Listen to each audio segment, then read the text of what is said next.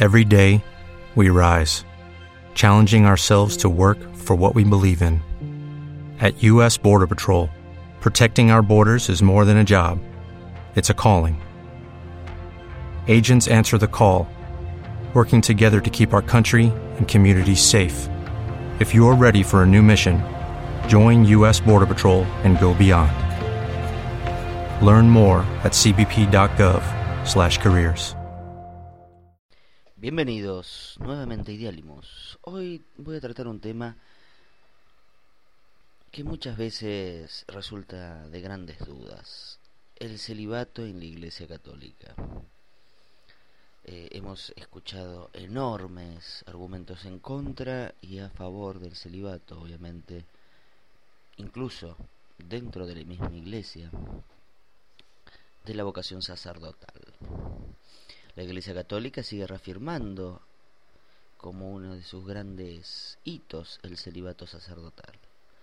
Entiéndase por celibato la no de no mantener relaciones sexuales y tampoco, obviamente, casarse para poder mantenerlas. Ellos argumentan de la Iglesia Católica que es una ley espiritual, una ley de la iglesia. Aunque si nos remontamos a la historia, es muy bueno reafirmar esto, que es una ley de la iglesia y no es un concepto religioso. Si nos vamos eh, incluso a los primeros apóstoles de la iglesia, todos eran casados e incluso tenían hijos. Si nos remontamos a los primeros papas, muchos papas, algunos, eran hijos de otros papas. Realmente el establecimiento del celibato, por más que era una práctica, esto también entendámoslo así, ¿a qué me refiero con que era una práctica? Algunos sacerdotes dedicaban su vida a la iglesia y no contraían matrimonio. No era obligatorio casarse y se podía tomar voluntariamente el celibato en nombre de la iglesia. Esto va a cambiar.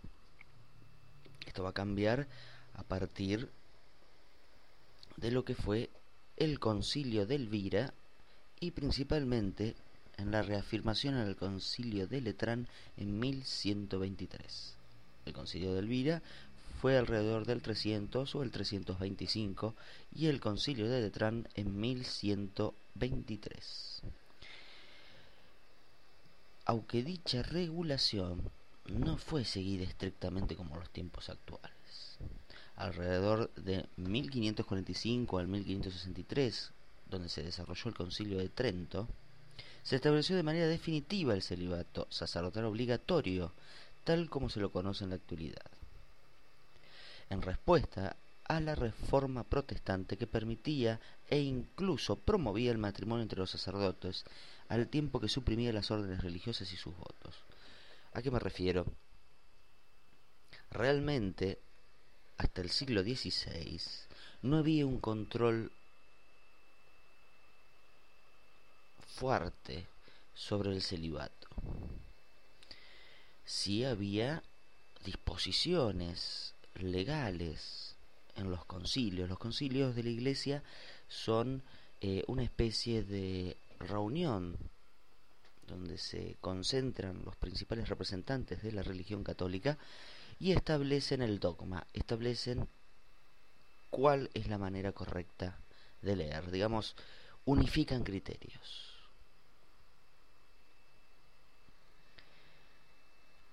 En esas unificaciones lentamente se estaba imponiendo lo que era el celibato de los religiosos. Ellos argumentaban que había que tener un compromiso, un casamiento con la iglesia. Se comprometían con la iglesia. Pero, si retrocedemos en la historia, como habíamos dicho, no todos los sacerdotes eran célibes y muchos sacerdotes estaban casados. Más allá que el concilio de Letrán en 1123 había establecido la regulación de esto y la obligatoriedad del sacerdote debía ser laico, Recién en el concilio de Trento se establece su verdadera persecución, podríamos decir, sin ofender a nadie. Por lo tanto, al igual que lo afirmó Juan Pablo II, el anteúltimo papa, él había confirmado que el celibato no era una ley divina, sino una ley de la iglesia. ¿Qué estaba queriendo expresar? Que era una cuestión de la institución. Quien quiera ser sacerdote en la iglesia católica debe casarse con la iglesia. Hay innumerables argumentos de por qué consideran que esto es importante. Podríamos enumerar unos pequeños, por ejemplo, que pueden concentrarse directamente en, su labor espiritual, en su labor de sacerdote, sin distracciones. Eh, ellos afirman que esto también reafirma, vale la redundancia, el matrimonio. ¿Por qué? Porque dicen que la sociedad actualmente concibe el matrimonio de una manera sexual, lo cual que creo está muy errado en lo que verdaderamente sucede. El matrimonio, obviamente, es un hecho contractual. Tomémoslo como se lo toma en la sociedad, es un hecho contractual, es un compromiso de un hombre, una mujer o de un hombre, un hombre. La sociedad está avanzando demasiado rápido tal vez para ciertos teólogos, o una mujer y una mujer, donde contraen responsabilidades y derechos en una unión. No vamos a entrar en las uniones homosexuales, sino que centrémonos en las uniones heterosexuales aceptadas por la Iglesia Católica. Ya aceptar el matrimonio gay sería un avance años luz. Estamos hablando del celibato, de los sacerdotes. Más allá que haya posturas en contra o a favor, creo que es importantísimo darse cuenta de esto. Son concilios que establecen, muy posterior, casi mil años o mil quinientos años posterior, a la muerte de Jesucristo, el celibato. Algunos algunos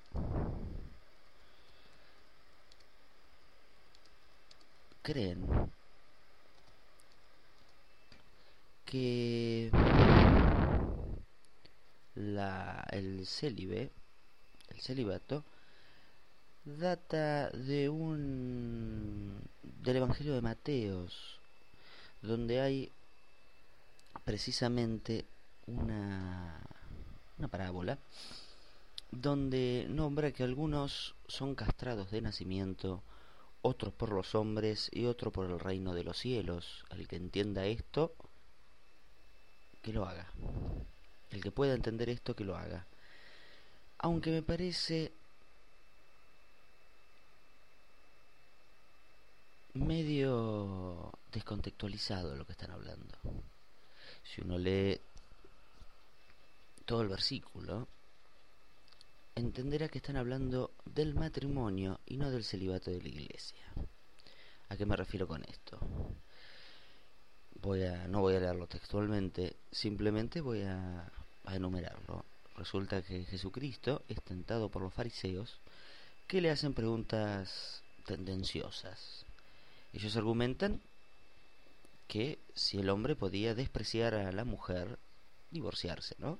En la época, eh, por cualquier causa. Bueno, Jesús le responde que no, que esto no es posible, eh, que lo que cuando uno se casa se une en carne, en una sola carne con la mujer. Por lo tanto, ellos argumentan que por qué Moisés lo dejaba. Y eh, Jesús, que era una persona muy inteligente, les responde, Moisés lo permitió por la dureza de sus corazones lo permitió, pero esto no era así desde el principio. Por lo tanto, sus apóstoles dicen, bueno, entonces no conviene ese trato con la mujer. Así empieza ese versículo, versículo 10. Entonces no conviene casarse, dicen. Y Jesús les responde, me parece muy inteligente también. Algunos nacen castrados desde sus madres, eh, nacen sin poder mantener relaciones sexuales o sin poder reproducirse ni contraer el matrimonio. Otros son por los hombres y otros por el reino de los cielos. El que lo entienda, que lo haga. Y cortó la conversación ahí. ¿A qué se refiere? Y para mí, ¿a qué se refiere? Algunos, naturalmente, nacen castrados. Otros los castran los hombres. Y otros por el reino de los cielos. Creo que deja entrever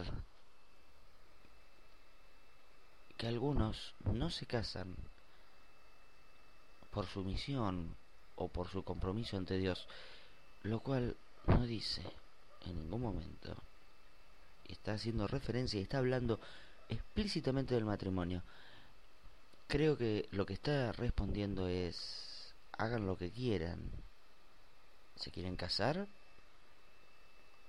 ¿Tienen que estar con su mujer todo el resto de la vida o hasta que la muerte los separe? Se quieren, digamos, háganse cargo de lo que decidieron. Ahora, no se quieren casar, no estén con nadie.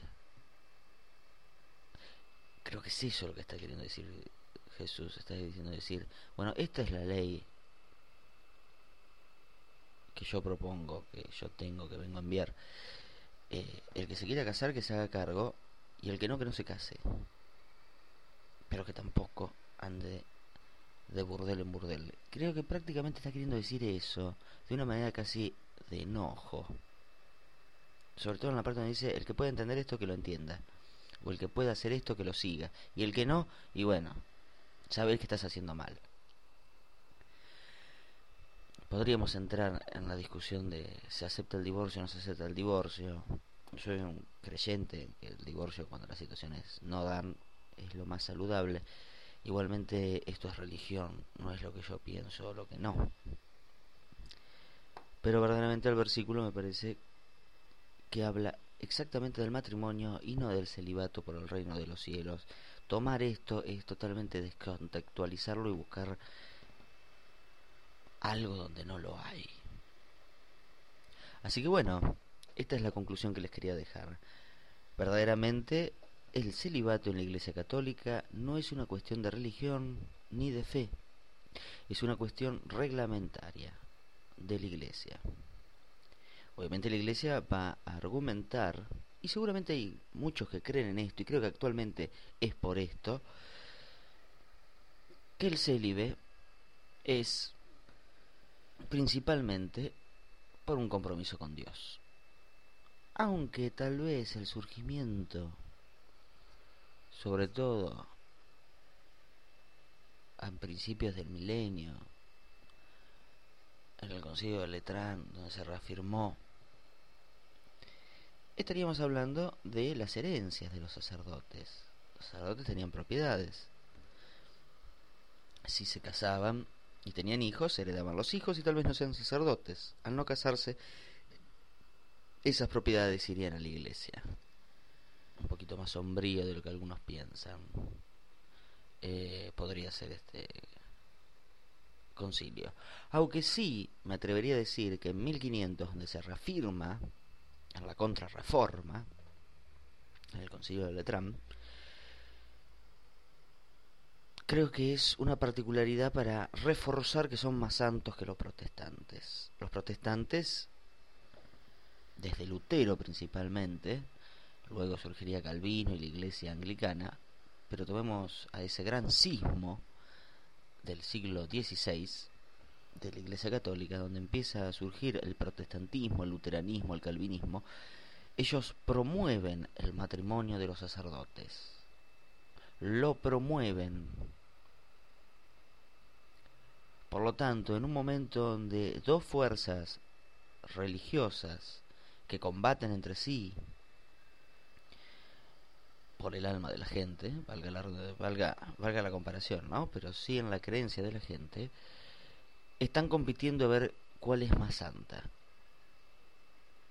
El sismo se produce principalmente por las bulas papales, que prácticamente eran un comercio divino, y una corrupción general de la Iglesia Católica. Esto está admitido eh, por los historiadores, no sé si por la iglesia, pero sí por los historiadores, eh, una corrupción absoluta en la iglesia católica.